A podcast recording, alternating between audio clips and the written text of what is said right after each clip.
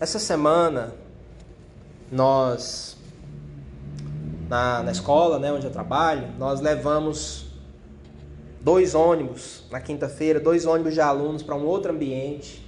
Enchemos dois ônibus com os nossos alunos, levamos para um outro ambiente para dar uma palestra. E quando nós chegamos lá, eu estava num ônibus e tinha uma, uma, nossa, uma auxiliar nossa no outro ônibus com os alunos. O meu ônibus chegou primeiro e parou é, ao lado do portão, então foi bem tranquilo, a gente desceu e tal.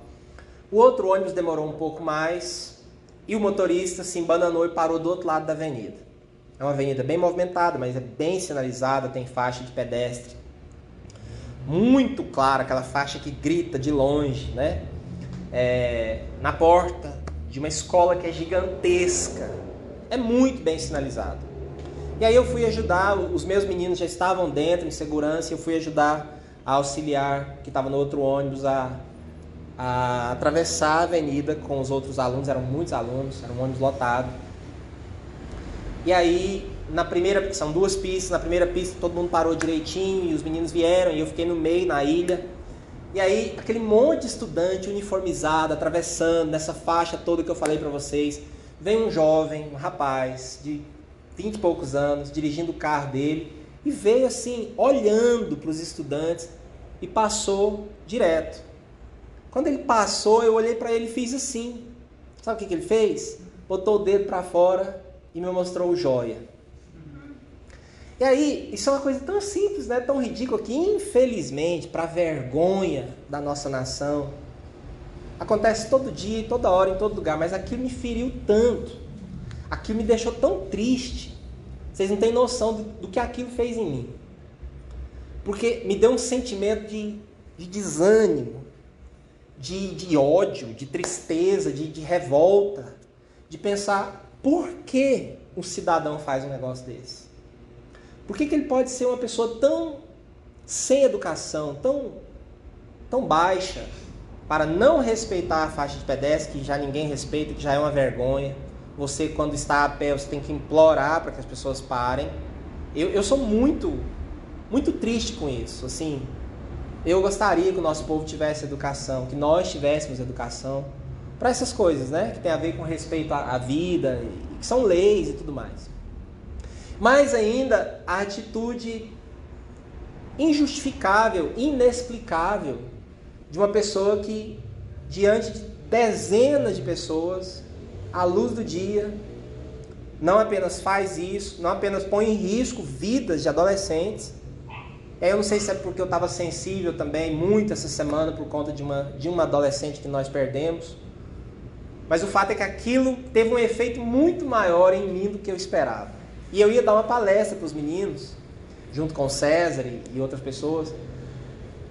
E aí eu tive que entrar e eu tive que orar muito sobre aquilo. Dentro de mim, enquanto conduzia os meninos, eu tive que falar: Deus do céu, eu preciso perdoar aquele cidadão, que a minha vontade era ir atrás dele. aquilo despertou em mim instintos que eu não queria que fossem despertados. E eu tive que orar muito sobre aquilo.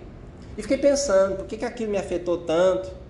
Mas na verdade, é, isso simplesmente me trouxe de volta à realidade de que todos nós precisamos, o tempo todo, de sermos perdoados pelas nossas falhas e de perdoar os outros.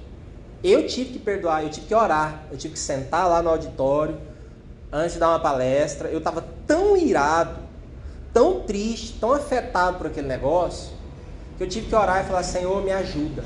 E eu tive que perdoar aquela pessoa e abençoar a vida dele, profetizar a bênção de Deus sobre ele tirar aquele negócio do meu coração. E aí eu fiquei pensando sobre a palavra que eu iria trazer hoje. E a gente tem que fazer isso, essa questão de pedir perdão para os nossos. Eu peco todo dia, toda hora, toda hora eu estou pedindo, pedindo perdão para o Senhor dos meus pecados, inclusive disso que eu senti lá, das coisas que eu pensei sobre esse rapaz. E a gente tem que perdoar as pessoas, inclusive em contextos como esse, de uma coisa ridícula que acontece no trânsito, infelizmente, toda hora, como também é, em situações, às vezes, muito mais graves do que essas, né?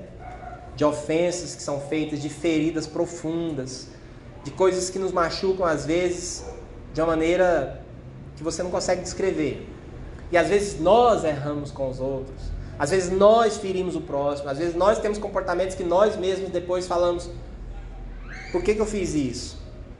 E nós ferimos o coração de Deus, nós ferimos nosso próximo. Então, essa coisa do perdoar e ser perdoado é muito mais real na nossa vida, muito mais necessária do que às vezes a gente pensa. Às vezes, quando falamos de perdoar, a gente pensa só em coisas muito grandes, muito cabeludas, né? E, mas não, o perdão se aplica sim para as coisas grandes e cabeludas, mas também para coisas do dia a dia, para as pequenas decepções, frustrações, para as palavras tortas, para os gestos, para as coisas que você não esperava que fossem feitas e foram, coisas que eram para ter sido feitas e não foram, para as feridas diárias que acontecem nos nossos atritos com as pessoas com quem a gente convive. Porque essa pessoa, por exemplo, que eu mencionei, eu nem me lembro da, da, da, da cara da pessoa e provavelmente nunca mais vou ver, enfim. Mas e quando as feridas são feitas, quando nós ferimos ou somos feridos por pessoas que a gente convive? Aí, inclusive, dói muito mais, e aí o problema é muito maior. Quando a ferida é dentro de casa, quando a ferida é com um colega de trabalho, quando a ferida é com um amigo, né? Então, essa coisa toda do perdão. E aí, por coincidência, entre aspas, também hoje, eu raramente é, acesso redes sociais, mas hoje eu acessei. E o meu filho tinha me mandado um, um estudo italiano que saiu, que foi divulgado agora, de neurologia sobre o perdão. Olha que interessante. Uns italianos fizeram um, um estudo sobre perdão. O que, que eles fizeram? Eles pegaram um monte de pessoas, de candidatos, e propuseram para elas situações fictícias. É, elas tinham que ler lá uma história de alguém que fazia algo, fazia ou falava algo muito ruim para elas. Situação fictícia. Cada um recebeu um script lá. Por exemplo, suponho, né? Alguém poderia ler lá: você está atravessando a faixa de pedestre e alguém passa, não para para você, ainda te faz um gesto ofensivo. E aí foi pedido para metade dos candidatos que, é, que lessem aquilo e que procurassem perdoar aquela pessoa, e outra metade foi pedido que lessem aquilo e que planejassem vingança contra aquela pessoa. E aí eles colocaram cada uma dessas pessoas dentro de um aparelho de ressonância magnética e mapearam o cérebro das pessoas enquanto elas liam a, a situação e enquanto alguns né, é, ficavam lá pensando e, e, e perdoando a pessoa, encontrando um jeito de perdoar, e outros que ficavam ali pensando em dar o troco, em dar o que ela merecia eles descobriram um negócio interessante. E aí agora os detalhes técnicos é óbvio que eu não vou nem tentar falar das áreas do cérebro. Mas eles descobriram que tanto o perdão quanto a vingança, do ponto de vista fisiológico, né, do olhar da neurologia, são ativados basicamente pelas mesmas áreas do cérebro, só que por mecanismos reversos. A mesma área que e área que tem a ver com a empatia, que tem a ver com conseguir se colocar no lugar do outro. Então, os que liam lá a ofensa e perdoavam, eles ativavam uma área que dava um jeito de que eles de alguma maneira se colocassem no lugar do outro, de tentar entender o outro, de tentar se pôr no lugar do outro. É, e aí isso tem a ver com coisas como o que eu faria se eu estivesse no lugar dele, ou os erros que eu também já cometi e aí a sua memória vem, talvez eu já cometi erros iguais ou até pior, ou posso vir a cometer. Tudo isso são maneiras de você se colocar no lugar do outro, e você pensar que existe um contexto, que existe uma história, que existe um monte de coisas que aconteceram e levar aquela pessoa a fazer aquilo. Empatia, se colocar no lugar do outro e perdoar. Os outros que planejavam a vingança também é, olhavam para o outro, mas no sentido de observar a ação dele e, e, ver que ela era injustificável e daí querer dar àquela pessoa o que ela merecia, né? A justiça, o castigo. E aí ah, um dos comentários que existe nessa dessa notícia de um de um estudioso aqui da neurologia é que o perdão e isso o, o, o estudo é muito mais longo que isso. E se debruçando sobre isso, esses neurologistas têm achado que o perdão ele põe fim quando a pessoa consegue perdoar, o perdão põe fim ao estresse causado pelo ódio crônico, que dentre muitas outras coisas perturba seu sono, aumenta o risco cardiovascular e de depressão e de ansiedade. Então, aí tem, o estudo é imenso e não é o nosso caso aqui, mas eu achei muito interessante, primeira coincidência santa, de eu ler sobre isso hoje, é, para falar com vocês, porque isso nos leva de volta à oração dos filhos. E na semana passada a gente aprendeu que devemos confiar em Deus, nosso Pai que está nos céus, para o pão de cada dia. Para cada necessidade nossa, e vimos que é muito mais do que pão, comida, né? Mas é pão, qualquer coisa que você precisa para hoje. Viver para o hoje. E hoje nós vamos falar sobre perdoa as nossas dívidas, assim como nós perdoamos aos nossos devedores. Tem a ver muito, inclusive, com a palavra que foi lida na abertura, né? A ideia de que é, está muito ligado, completamente ligado, o seu amor a Deus pelo amor que você demonstra pelo próximo. João, na verdade, diz claramente que a pessoa que diz que ama a Deus, mas não ama o seu irmão, o seu próximo, ele fala assim: olha, se você não ama o seu próximo que vê, como você quer dizer que você ama a Deus que você nunca viu, que você não vê? Então João coloca essas coisas intimamente ligadas. E aqui na oração dos filhos, perdoa as nossas dívidas, assim como nós perdoamos aos nossos devedores, né? Perdoa as nossas dívidas. Dívida é uma palavra muito importante. Eu tenho falado para vocês que quando Jesus ensinava, Jesus estava falando para uma plateia que conhecia a Torá, conhecia o Velho Testamento, a lei e os profetas. Velho Testamento para nós, porque nós cremos em Jesus como Cristo, então nós cremos nos evangelhos, nas epístolas, como o Novo Testamento. Mas para eles era a Bíblia que eles tinham. Como diz o Philip Yancey, era a Bíblia que Jesus lia o Pentateuco, os livros históricos, os livros poéticos, os profetas, a lei e os profetas, como Jesus gostava de falar, né?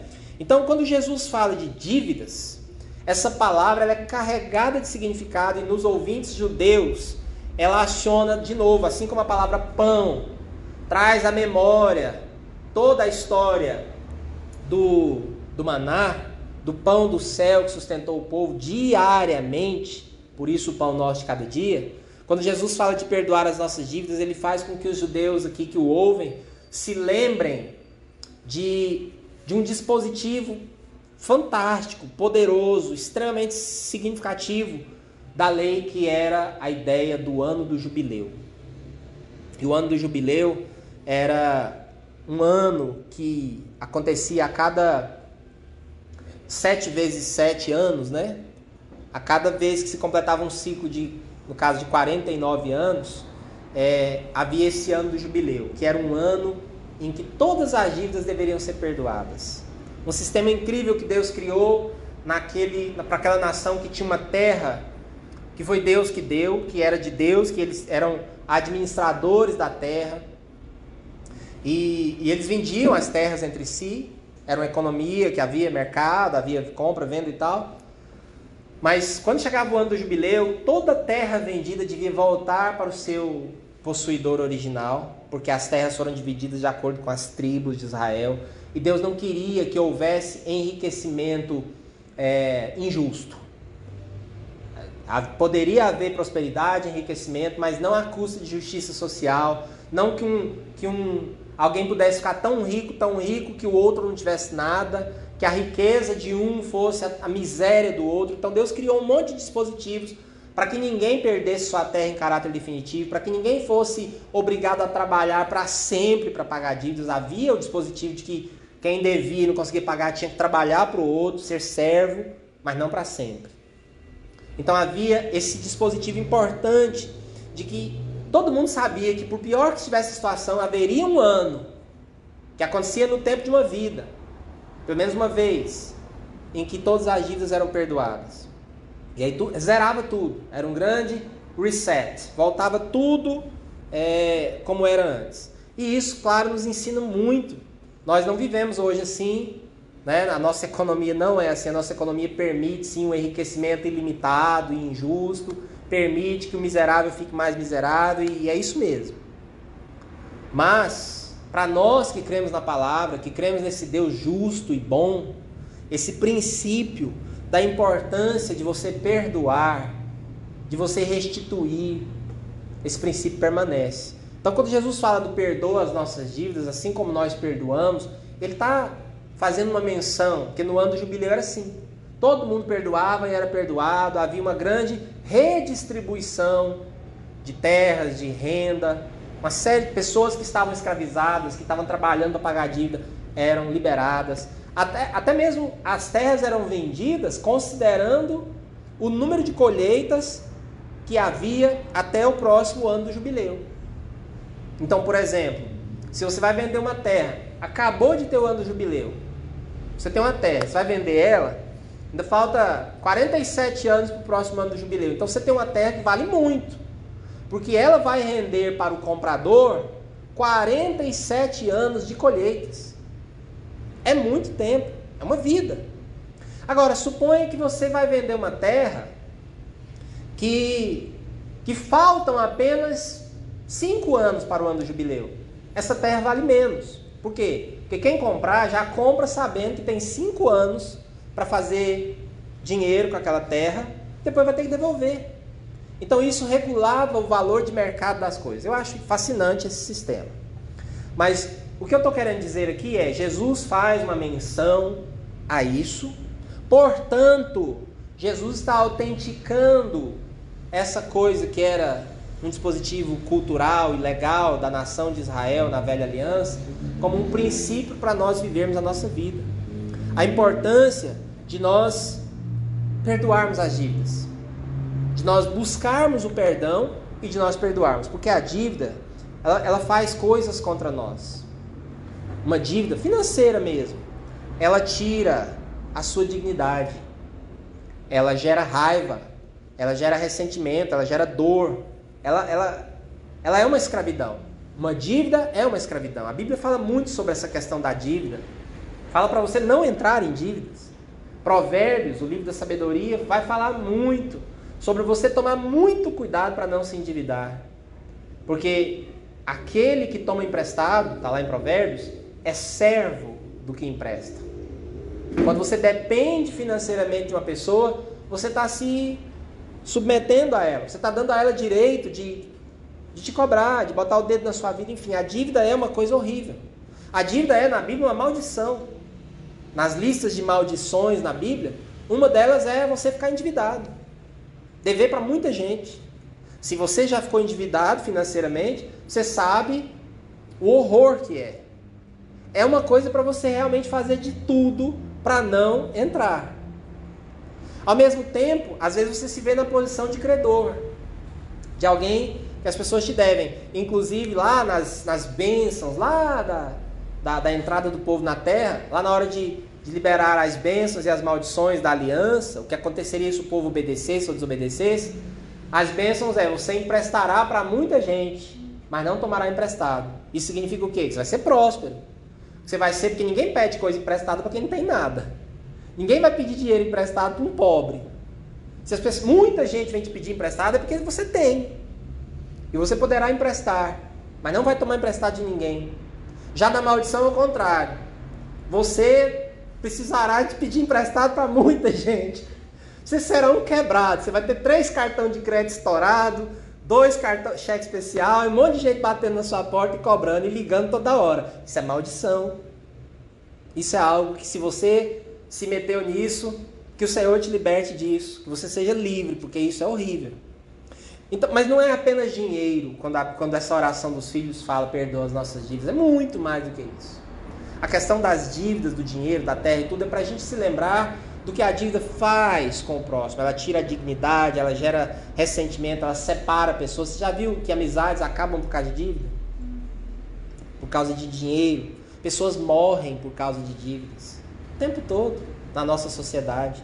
Eu conheço um irmão que convivemos juntos por muito tempo, cujo irmão foi assassinado a tiros por causa de 20 reais poucos anos atrás. Ele foi assassinado, claro que tinha outras coisas envolvidas, mas o motivo do assassinato foi 20 reais. Mas é só dinheiro não, é tudo que escraviza. Mágoas, dívidas morais, dívidas emocionais, feridas. Então essa oração, ela te põe na condição de você pedir para si, mas ao mesmo tempo se obrigar a dar para o outro aquilo que você precisa. Dívidas é um negócio que se acumula com o tempo. Como eu falei semana passada, já adiantei, toda dívida que tiver com você hoje, ela começou um dia no passado. Se há algum ressentimento, se há alguma ferida, se há alguma dor, se há uma dívida financeira, se há uma dívida emocional, se há um rancor, isso está com você hoje, mas isso começou em algum momento do passado, às vezes semana passada, às vezes 20 anos atrás. Mas dívida fala de quê? Do nosso passado. Então essa parte da oração, ela tá dizendo, ela tá, você está orando e pedindo a Deus que resolva o seu passado. E também colocando nas suas mãos o poder de libertar a outros do passado. Isso é poderoso demais, amados. Enquanto o pão nosso de cada dia é eu pedindo Deus, intervém no meu presente. Me dá o que eu preciso hoje. Senhor, que venha o céu na terra para mim hoje. Que hoje, nesse dia que eu tenho, que é tudo que eu tenho, inclusive, que o passado já foi e o futuro é incógnita. Mas que hoje, que eu estou vivo, estou aqui, respirando, estou aqui narrando a minha história, que hoje, Deus, entra na minha vida, me dá o pão, me dá tudo que eu preciso. Mas a dívida é Deus interferir no seu passado e te dar poder para libertar os outros do passado. E aí tem dois aspectos é Deus quer perdoar você, perdoa as nossas dívidas. Se tem uma coisa que é garantido na palavra, você pode crer que Deus ama fazer isso, é perdoar você. Não há pecado que você cometa que Deus não possa perdoar. A palavra do Senhor diz lá em 1 João que se nós confessarmos os nossos pecados, Ele é fiel e justo para nos perdoar os pecados e nos purificar de toda injustiça. Filhinhos, essas coisas eu escrevo para que vocês não pequem. Mas se pecar, nós temos um advogado junto ao Pai, Jesus Cristo, o justo. Fala o tempo todo que ele vai te perdoar. Basta, você nem precisa pedir o perdão. Isso não está escrito na Bíblia. Eu me lembro quando eu comecei a buscar a Deus na minha adolescência, eu ficava às vezes por horas angustiado, pedindo perdão para Deus, até eu sentir que tinha sido perdoado de alguma coisa que eu fazia. Até que eu tive revelação que Deus não manda você pedir perdão, Ele manda você confessar os seus pecados e crer que Ele já te perdoou. Sabe? E que o nosso Deus é um Deus que perdoa os nossos pecados, está lá em Miqueias, e não se lembra deles mais, que lança nas profundezas do mar. Então, quando você chega para Deus para pedir perdão de novo por uma coisa que você já pediu, é como se Deus falasse para você assim: Mas de que, que você está falando? Não, é aquele pecado que eu cometi ontem, que eu confessei, então, eu já perdoei, eu já esqueci. É claro que Deus não tem amnésia, Ele sabe tudo que você fez, mas isso não está mais fazendo separação entre você e o Senhor. Isso já foi resolvido pelo sangue poderoso do Senhor Jesus. Amém? Então, essa é a primeira coisa. Você não tem que carregar feridas na sua alma, você não tem que carregar culpa nenhuma acusação nenhuma. Toda vez que você se sentir acusada, acusado por qualquer coisa, qualquer erro que você cometeu, você pode repreender, porque essa voz não é do Senhor. Amém? Essa voz é do inimigo. Você é perdoado, perdoada. Isso é direito básico seu em Cristo. Cristo morreu na cruz para perdoar os nossos pecados. Ele atraiu sobre si todos os nossos pecados. E, e, não interessa se foi pecadinho, pecadão na sua cabeça, ou que alguém falou que isso foi pior que. Não interessa. Você foi perdoado e perdoada. Você só precisa receber isso. Isso é poderoso, isso liberta você. Isso te dá autoridade, isso muda tudo. Vamos pensar em dívida financeira? Eu não sei de novo se você já esteve endividado. Mas suponha que você está muito endividado. Você está devendo aí uns cinco lugares, dívidas grandes. E aí você trabalha, Deus te abençoe, você recebe dinheiro e você consegue ir lá e quitar todas as dívidas. Ou coisa boa é quitar a dívida, né, gente? Você vai lá e paga. Você vai no amigo seu fala, cara, muito obrigado, tá aqui seus mil reais. Você vai lá na loja que tem um negócio imenso contra você, você fala, puxa aí, meu CPF, e paga. Você vai no banco, você vai no outro. Quando você termina de pagar suas dívidas, que alegria! Como é bom não ter mais medo de nenhuma ligação que chegar para você.